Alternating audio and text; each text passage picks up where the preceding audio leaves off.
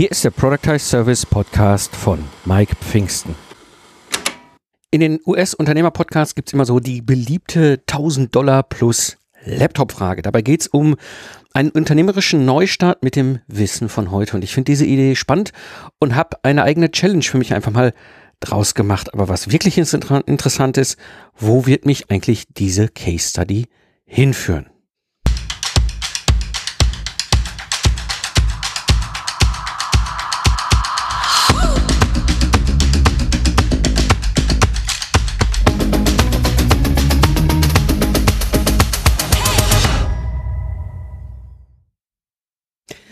Hallo Gamechanger, am Mikrofon ist wieder Mike Pfingsten, dein Mentor und Gründer der Project Service Mastermind. Ich zeige dir, wie du mit einem Project Service aus dem freiberuflichen Zeit gegen Geld Hamsterrad aussteigst, ohne dabei auf dein bisheriges Einkommen zu verzichten, damit du wieder Zeit hast für die wichtigen Dinge im Leben. Ja, in der heutigen Episode sprechen wir darüber, was so ein paar wichtige Grundlagen sind, um deinen digitalen Business aus dem Nichts aufzubauen und wie die Fokussierung für mich einen neuen spannenden Kandidaten für einen Productized Service gefunden hat. Also, die Idee ist einfach. Ne? Man nimmt mir jetzt einfach mal mein gesamtes Business weg, also alles. Ich habe nichts mehr. Das Einzige, was man mir in die Hand drückt, sind 1000 Euro als Budget. Dann bekomme ich einen Laptop in die Hand gedrückt. Dummerweise mit Windows und ein Office-Paket. Jetzt lebe ich seit über zehn Jahren auf der Apfelfarm. Na gut, ich kenne auch Windows von früher äh, und Linux und so weiter. Äh, gut, hab, ist halt so, ja. Wenn ich es mir aussuchen könnte, würde ich äh, Apple nehmen. Alles gut. Ich habe halt einfach nur einen Windows-Laptop. Ich habe sechs Monate Zeit, das sind so meine Rücklagen. Bis dahin muss was passieren. Bis dahin muss ein Cash-In da sein. Und am Ende soll natürlich ein Product as Service rauskommen und der eben im B2B-Umfeld. Ich finde diesen Gedankenspiel, diese Challenge spannend, weil das ist vergleichbar mit der Situation, wenn du deine angestellte Führungsposition kündigst oder gekündigt wurdest, ja, kann ja auch passieren, oder eben, wenn du als selbstständiger Freiberufler dann plötzlich an dem Punkt stehst, wo du sagst, weißt du was, ich habe keinen Bock mehr, keinen Bock mehr auf die Mitarbeiter, keinen Bock mehr auf meinen Kooperationspartner, ja, ich habe keinen Bock mehr auf dieses alte Business, ja, was ich mir da über 10, 15 Jahre aufgebaut habe. Ich will eigentlich mal was richtig vernünftiges, Neues anfangen.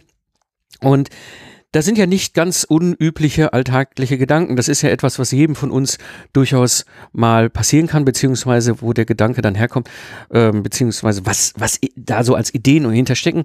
Und deswegen ähm, ist das einfach mal so die Möglichkeit, euch zu zeigen, diese, diese 1000 Euro und Laptop Challenge ist aus meiner Sicht irgendwie halt mehr als das. Es ist einfach die Möglichkeit mal zu sehen, wie wird jemand mit dem Background vom, also der Mike, ne, ich, sowas einfach mal umsetzen und ihr könnt mir einfach gedanklich dabei zuschauen und ein bisschen auch natürlich abschauen. Gut, steigen wir mal ein. Jetzt habe ich ja diesen Laptop und Office und 1000 Dollar, äh, 1000 Euro. Da fängt schon das große Problem an. Ich habe nämlich kein Internet. Hm, doof. Also, damit fängt es ja schon mal an. Ja, ich muss ja irgendwie mal einen vernünftigen, gescheiten Internetzugang bekommen. Und zwar jetzt nicht irgend so ein Hudeldudel 2 Mbit äh, down und so, sondern was, wo ich mal auch ein bisschen mehr mitmachen kann. Und dazu brauche ich natürlich noch so ein paar Sachen im Netz, ein paar Tools und so weiter. Und so habe ich mir mal eine Liste gemacht von Dingen, die ich mir jetzt als erstes anschaffen würde. Hm, nicht alles von dem, also ich werde das jetzt mal auflisten, nicht alles von dem schaffe ich mir sofort an. Was ich aber gemacht habe, ist, dass ich im Grunde die Dinge, die jetzt so monatliche Beträge sind, wo man monatlich kündigen kann, einfach mal auf sechs Monate hochgerechnet habe, weil das Ziel ist, ich will ein Worst-Case-Budget haben, was ich maximal auf jeden Fall ausgeben muss, um einen digitalen Business mit meinem Project Service aufzubauen so dass ich auch weiß, wie viel Puffer ich habe. Nicht alles von dem, was ich jetzt auflisten werde, werde ich vom Tag eins an buchen. Dementsprechend äh, wird es wahrscheinlich besser laufen, aber einfach mal so als Überblick. Okay, als erstes, ich habe kein Internet. Doof. Ja. Ich will mich aber auch jetzt nicht zwei Jahre an irgendeinen so Internetprovider ähm, binden, weil ich weiß ja nicht, was morgen ist. Also sechs Monate habe ich ja Zeit. So. Da mache ich jetzt etwas relativ etwas simples Gedankenspiel. Ich nehme mir über Rebuy, also es ist eine Plattform, da kann man gebrauchte Dinge kaufen, äh, besorge ich mir ein halbwegs gescheites iPhone 7. Ähm, das kostet ungefähr 200 Euro. So, damit habe ich ja schon mal erstmal eine Möglichkeit zu telefonieren und mir auch einen Hotspot aufzumachen. Ich brauche allerdings natürlich auch einen Provider. Also Telekom. Habe ich mal überlegt, weil ich, also, ne, kennt auch, gebt auch Vodafone andere. Ich habe mich jetzt mal für Telekom entschieden, weil ich das auch kenne. Ich habe normalerweise die Full Flat, also ne, die ganz, das ganz große Paket. Deswegen kenne ich mich so ein bisschen mit der Telekom aus und allen Vor- und Nachteilen.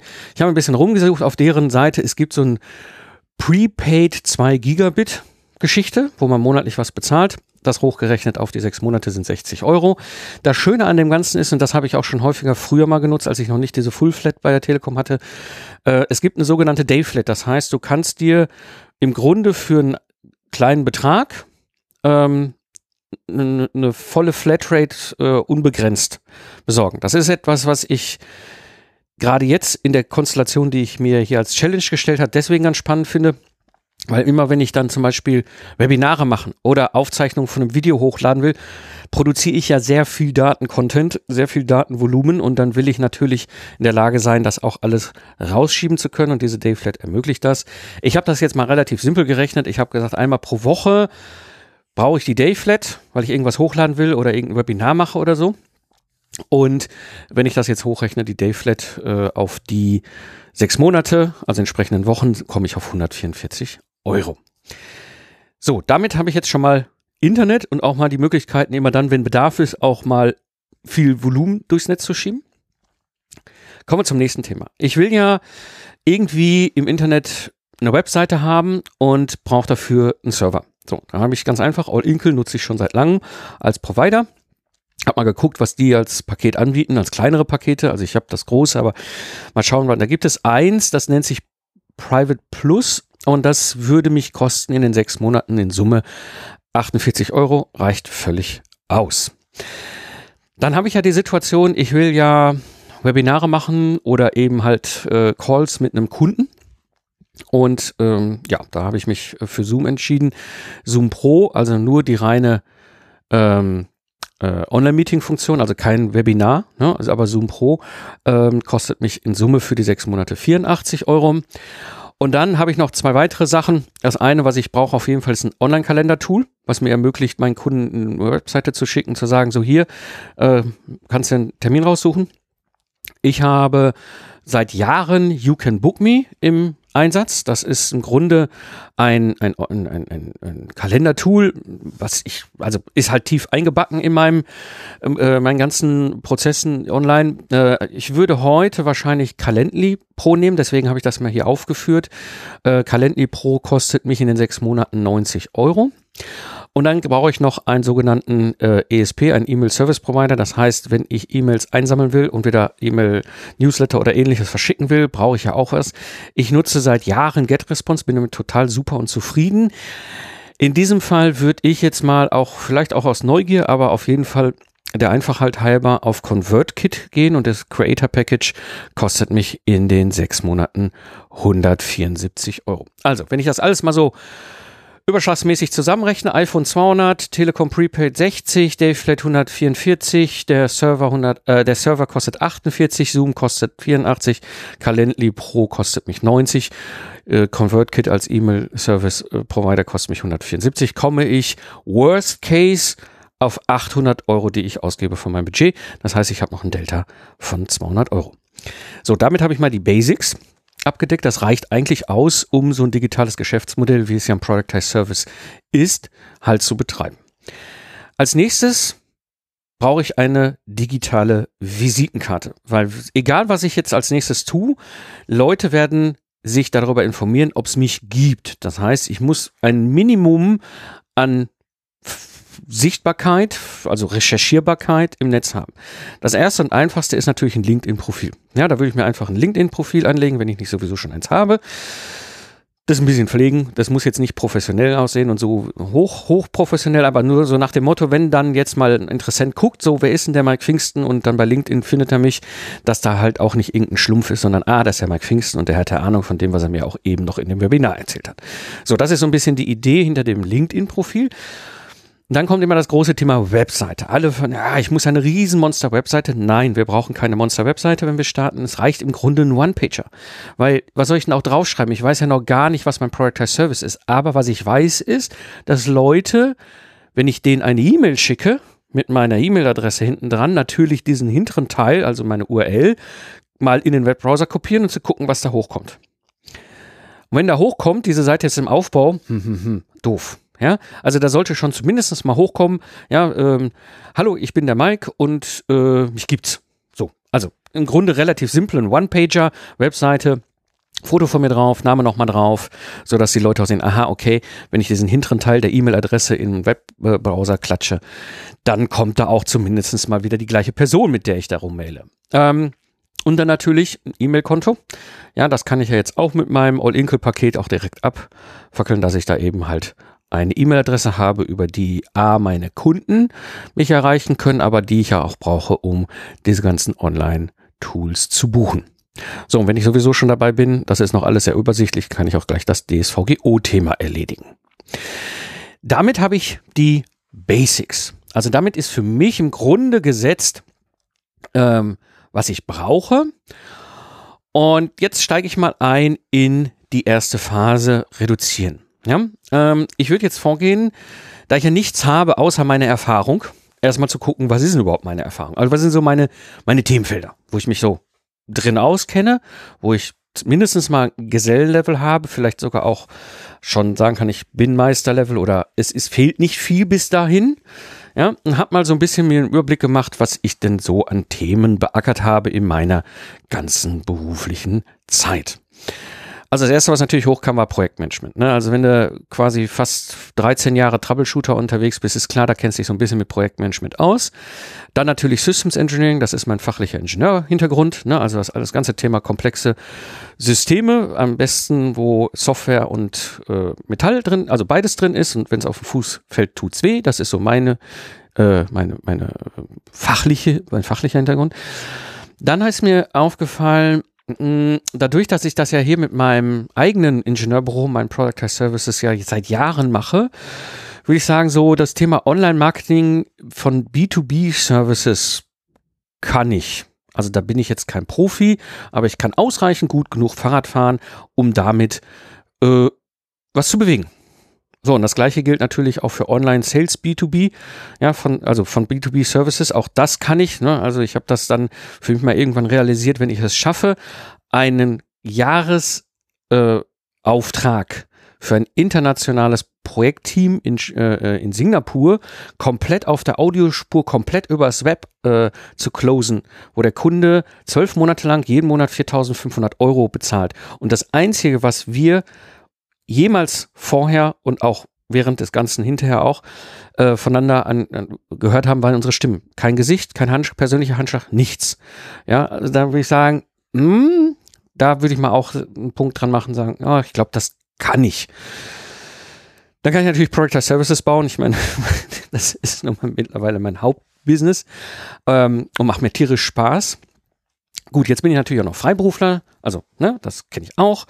Dann kenne ich aber auch die Selbstständigkeit mit Mitarbeitern. Ja, ich habe ja mal ein Ingenieurbüro hochgezogen mit 15 Mitarbeitern. Auch die Nummer kenne ich. Ähm, dann, also Konzern kenne ich auch, habe ich aber keinen Bock drauf, deswegen habe ich es hier nicht draufgeschrieben. Was ich aber draufgeschrieben habe, ist so, okay, ich kenne mich irgendwie mit dem ganzen Thema Mittelstand aus. Ne?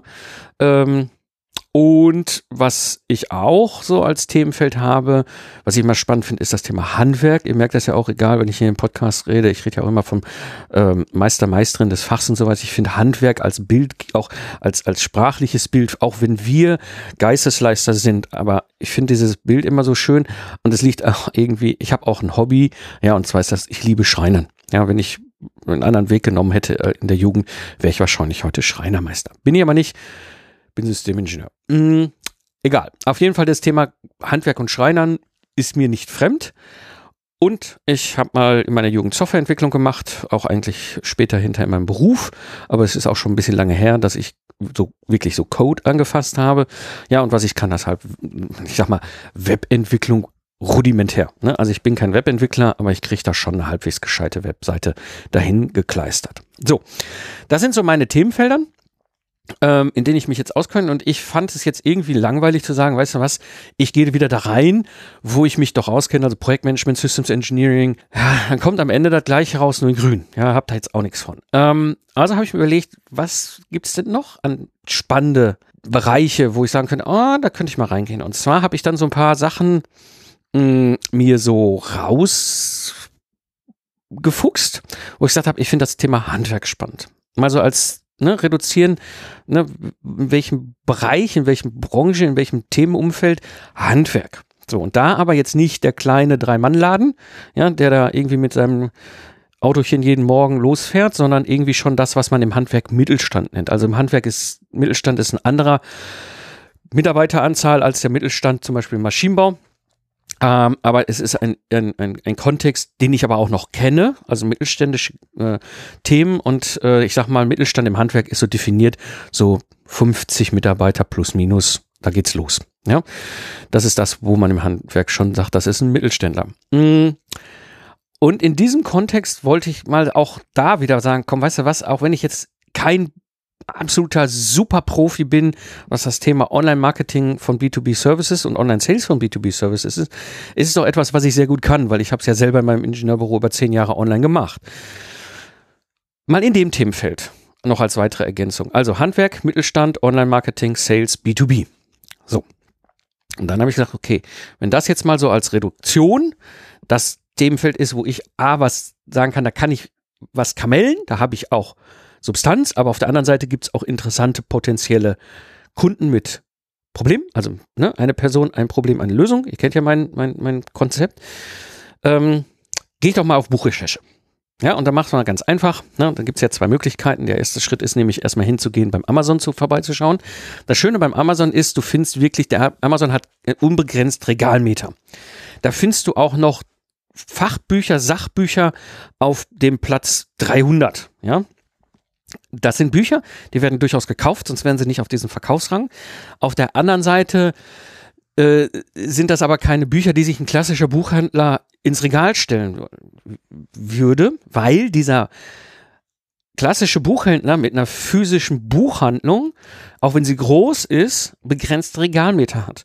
Das heißt, der macht sich ganz genau Gedanken, welche Bücher stellt er in dieses Regal, weil das ist ja auch ein Geschäftsmann, Geschäftsfrau. Die haben ja auch schon natürlich ein Interesse, auch Umsatz zu machen. Das heißt, sie werden jetzt nicht irgendwie die Bücher ins Regal stellen, die so alle drei Jahre mal bestellt werden, sondern die werden natürlich die Titel nehmen, wo sie auch mal sagen können, okay, da gehen mal auch so schon mal ein paar mehr über den Tisch. Ja, weil sie eben diese begrenzte Regalmenge haben. Das ist der Unterschied zum Amazon. Und es macht total Sinn, da mal zu recherchieren. Also erstmal zu recherchieren bei Amazon, gibt es überhaupt Bücher zu dem Thema? Weil das allererste, was Menschen tun, wenn sie ein Problem haben, ist gucken, ob es ein Buch dazu gibt. Dann kann man sich da zum Thema mal ein bisschen schlauer machen. Darum ist Amazon eigentlich erstmal eine ganz gute Recherchequelle. Und da bin ich mal hingegangen und habe da mal rumgesucht und ja, da gibt es Bücher, die sich für das Handwerk mit dem ganzen Thema Online-Marketing oder Internet-Marketing stand da noch drauf beschäftigen oder Online-Marketing und äh, Social Media und so. Also es gibt durchaus Bücher, sind nicht die ganz neuesten, aber es sind Bücher auch von den Verkaufrängen. Ja, kann man sagen, da ist auf jeden Fall ein gewisses Interesse da. So, da ich drei Bücher gefunden habe, war das für mich erstmal bei Amazon Haken dran. Ja, dann bin ich zur Buchrecherche bei, bei Meierschen gegangen und habe festgestellt, hm, also, für, also natürlich gibt es was zum Thema Marketing und es gibt auch Bücher zum Thema Online-Marketing und so weiter. Aber in den Regalen, in den physischen Regalen bei der Meierschen, wo ich rein, das ist ein großer Meierschen am Neumarkt in Köln, da war nichts. Also nix. Also da waren ein paar Bücher, wenn ich jetzt quasi so in diesem Bereich, ich wäre jetzt Handwerksmeister und wollte mich mit diesen Themen beschäftigen. Hm, da sind Bücher, die hätte ich wahrscheinlich aus der Not heraus gekauft, aber irgendwo stand links wo drauf so für Handwerker. Okay, das ist natürlich schon mal etwas, wo ich sage so, kann sein, dass zu wenig Nachfrage ist, kann aber durchaus auch sein, dass es auch eine spannende Nische ist, weil bei Amazon gibt es ja Bücher, also zumindest mal da kann ich einen Haken dran machen. Da habe ich gedacht, weißt du was? Gehen wir doch mal wieder zurück in die Webrecherche und schauen wir uns doch mal an, welche Themen denn so Themen sind bei der Handwerkskammer Köln. Ja, Digitalisierung, online ein bisschen. Aber es gibt was, es ist aber sehr überschaubar. Aber es scheint wohl irgendwie da jemanden interessieren zu wollen, sonst würden sie da auch nicht drüber reden. Und dann habe ich gedacht, und das war eigentlich eher Zufall, das hatte ich gar nicht so auf dem Radar. Es gibt von der Volks- und Raiffeisenbank hier äh, Köln-Bonn so ein Mittelstandsportal. Und da, ach guck, da gibt es sogar Online-Kurse, natürlich gegen Bezahlung, aber eben zu dem Thema Online-Marketing für Mittelständler und auch für Handwerker. Also zumindest mal konnte ich mich da als Handwerker, mittelständischer Handwerker irgendwie wiederfinden. So, und Volks- und Raiffeisenbanken sind ja klassisch Banken für die Handwerker auch. Aber, ah, also ich will da noch ein bisschen mehr Futter dran haben. Also habe ich mir überlegt, ich mache mal so eine ganz simple SEO-Keyword-Recherche, also jetzt nichts high sophisticated wie hier so, so, so die Pros machen, sondern einfach mal so, so ganz simpel. So was finde ich denn zum Thema, also Handwerk, also wie, was, was so an Keywords werden denn da so eingegeben? Und da habe ich schon was gefunden, das war ganz interessant. Ja, Handwerk, Handwerk Werbung, interessanterweise. Digitalisierung im Handwerk, Handwerk 4.0, was auch immer das ist, und Handwerk Online. Und das waren jeweils auch mit, ich sag mal, mehreren hundert Suchzugriffen für die jeweiligen Keywords pro Monat. Also da würde ich jetzt sagen, hm, okay, doch, da ist Interesse da. Also, wir sind in einem Bereich, wo es Potenzial gibt, dass da Geschäft bei passiert. Und jetzt ist der nächste Schritt, den ich mache, mein einfacher, klassischer, aber sehr wirkungsvoller Trick, meine Methode, und zwar nennt sich die Top, nennt sich die, die Top 2 Fragen. Das heißt, ich gehe hin und spreche Menschen an und sage, was sind deine Top 2 Fragen? In diesem Fall, was sind deine Top 2 Fragen als Handwerk Mittelstand ähm, zum Thema Online-Marketing, Sales im B2B? Ne? Und ähm, das ist eigentlich, na, es ist ein, ist ein bisschen Arbeit, aber so schwierig ist es nicht. Ja, ich gehe einfach hin und gucke mal, welche Handwerker habe ich denn lokal im Umfeld. Habe ich lokal in Xing, äh, habe ich in Xing, ne, wo finde ich in Xing welche, wo finde ich in LinkedIn Leute, wo ich sagen würde, okay, die können mir das beantworten und so gehe ich da hin und schicke denen einfach die Frage mit der Bitte, ähm, ob sie mir das mal beantworten können. Also was sind Ihre Top 2 Fragen zum, als Handwerker im Mittelstand zum Thema Online-Marketing und Sales? So, Gesagt, getan und dann geschaut, was da so zurückkommt. Ja, und das habe ich im Grunde für mich dann gefunden. Es gab etwas Interessantes. Ich habe eine Person gefunden, wie gesagt, also ne, das ist jetzt hier als auch eine Case Study. Ja, also im Zweifel, wenn ihr das, was ich euch jetzt hier weiter erzähle, wirklich in einen Product as Service umbauen wollt, bitte macht eure eigenen Recherche. Ja. Es ist jetzt auch ein, teilweise ein Stück Hypothese dabei, weil ich nicht alles belasten kann. Ähm, ein paar Sachen ist offen, aber an der Stelle einfach mal euch ein Bild zu geben, was, wohin diese Reise führt, und die war für mich jetzt auch spannend, was diese eine Person angeht. Ne? Also eine Person, ein Problem, eine Lösung. Also, wen spreche ich da an? Was ist die eine Person, die ich für mich herausgearbeitet habe? Geschäftsführer in einem Handwerkunternehmen. Dieses Handwerkunternehmen hat primär B2B-Kunden, also kein öffentlicher Dienst, aber auch nicht irgendwelche privaten Kunden, also irgendwie Lieschen Müller von um die Ecke, sondern B2B-Kunden. Das heißt, deren Kunden sind ebenfalls Unternehmen. Das heißt, das ist so der erste Schritt. Dann kommt dazu so 30 Mitarbeiter ungefähr und so ungefähr 5 bis 10 Millionen Euro Umsatz. Dann war es sehr spannend. Ähm, es hat sich für mich gezeigt, es ist ein Riesenunterschied, ob sie keine Webseite haben oder schon eine, ich nenne es mal so, halbwegs gescheite Webseite. Ne? Also ich habe keinen gefunden, wo ich gesagt habe, okay, das ist eine gescheite Webseite. Ja, entweder war es alles so ein bisschen mit der Hand am Arm, ja, oder man hat gesehen, sie haben Geld für einen Webdesigner und einen Webprogrammierer in die Hand genommen, ohne äh, wirklich, ich sag mal, im tieferen Sinn zu verstehen, was die da tun. Und so haben die sich dann da ausgetobt. Und manche Webseiten sahen total schön aus, total super, aber waren echt unbedienbar. Egal, es gab eine Webseite. Also, eine halbwegs gescheite Webseite. Sondern wäre es für mich auch nochmal so ein Faktor, das war interessant. Ja, also sie sollten irgendwie vielleicht ein LinkedIn oder ein Xing-Profil haben. Warum? Normalerweise, die sind ja ein B2B. Das heißt, deren Kunden sind ja auch B2B und LinkedIn oder Xing sind ja B2B äh. Das heißt, ich kann wenn ich B2B bin, davon ausgehen, dass diese Geschäftsführer sich vielleicht nicht hochprofessionell, das ist nicht ihr primäres Themenfeld, ja, aber so ein LinkedIn-Xing-Profil angelegt haben, entweder um das Thema Kunden angehen zu können oder natürlich, was häufig auch so ein Antrieb ist, so Netzwerken. Ja, hey, wir können jetzt ja bei LinkedIn, bei Xing ähm, vernetzen. So. Dann sind sie in der Regel 40 Jahre plus alt ähm, und sie haben Abitur oder einen Hochschul-Background und einen Meister. So, das ist so die eine Person. Ähm, Jungs oder Mädels, ist mir egal. Ähm, auf jeden Fall ist das so der Mensch und der Background. So. Und als nächstes das eine Problem. Und das war ganz interessant. Also einmal natürlich neue Aufträge reinholen. Ja, dann ist das Problem, sie wollen keine persönlichen Meetings mehr machen. Also das sollen schon Leute machen, aber nicht der Geschäftsführer, wenn es um Aufträge reingeht. Bisher machen sie das oft noch selber. Ja, interessant ist auch so alter Salesman, also alter Verkau Vertriebler ist in Rente gegangen. Ja, sie haben auch vor allem keinen Bock mehr auf unbezahlte Akquise, keinen Bock mehr auf Ausschreibungen, also auch B2B-Ausschreibungen.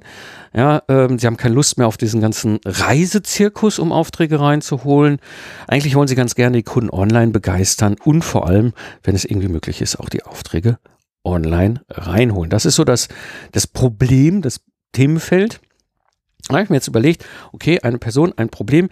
Was wäre denn so die eine Lösung als potenzieller Kandidat für einen Productized Service. Und die eine Lösung, auf die ich da gekommen bin, ist, so vom groben Bezeichnung her, wie du als mittelständischer Handwerker online seriös Aufträge reinholst, ohne den Reisezirkus oder Ausschreibung. So, das wäre jetzt so eine Lösung, ne, formuliert so ins Unreine. Und als ich dann mehr darüber nachgedacht habe, ich gesagt, ähm, also erstmal war ich natürlich bei dem ganz Großen, ne, so, uh, ich mache das alles für sie. Als Productized Service dachte ich, ne, die wollen erstmal ein Konzept. Die wollen erstmal wirklich sagen, okay, macht das für uns Sinn, bevor wir mehr Zeit in dieses Thema reinpacken. Äh, und das ist das, was ich auch immer so ganz liebevoll One-Trick-Pony nenne. Also du bist ein Zirkuspferd und kannst genau in der Magnese einen einzelnen Trick, den kannst du aber richtig gut. Ist die Idee, ein Productized Service quasi zu dem Thema einfach nur als Ergebnis das Konzept. Ja, das Konzept, wie Sie eben online Aufträge seriös reinholen können. Und dann mache ich mir noch Gedanken dazu, was ist mein Burggraben? Klar, Secret, ne? Ich äh, habe ein Betriebsgeheimnis und das ist der Product Service an sich, hat ja schon mal ein Secret. Dann einen gewissen Brand, in dem Fall ein Stück weit ich selber. Ja, ich bin für die zwar kein Handwerker, aber ich bin jetzt auch kein Schlangenölverkäufer, sondern ich habe ja einen belastbaren Background, so dass ich das auch seriös Ihnen erklären kann. Und ich gehe auf jeden, jeden Fall mit diesem Project Service Premium. Das heißt, ich habe ein Preis-Mode, also ein Burggraben zum, über den Preis. Somit habe ich erfolgreich erstmal die Basis gelegt, habe erstmal über das Reduzieren mal so ein bisschen herausgearbeitet, in welchem Themenfeld will ich mich denn weiter vertiefen und habe eben über das Fokussieren für mich im Grunde den Kandidaten herausgearbeitet, die eine Person, das eine Problem und die eine Lösung. Und das bringt mich quasi dann zu dem, was wir in der nächsten Episode besprechen werden. Denn im zweiten Teil geht es jetzt um das Thema Systematisieren, also den Productized Service entwickeln und bauen skalieren mit dem Preis, also auch mal herauszuarbeiten, was ist denn der Preis, den ich an dieses diesen Service, dieses Konzept, was ich dann am Ende Ihnen erarbeite und übergebe, dran machen würde. Und natürlich auch, wie gehe ich jetzt selber hin und vermarkte jetzt online B2B meine neue Service, meine neue Service-Idee und eben halt auch, wie mache ich Online-Sales äh, on, genauso an diese Zielgruppe, so dass sie am Ende des Tages auch mein Konzept kaufen. Ja, wenn dir die Episode gefallen hat, dann abonniere den Podcast und mach dein Smartphone zur kostenlosen Universität. Klicke einfach abonnieren in deiner Podcast-App und du verpasst keine Episode mehr. Das war die heutige Episode im Productize Service Podcast. Ich bin Mike Pfingsten und danke dir fürs Zuhören. Lach viel und hab viel Spaß, was auch immer du gerade machst. Und so sage ich Tschüss und bis zum nächsten Mal.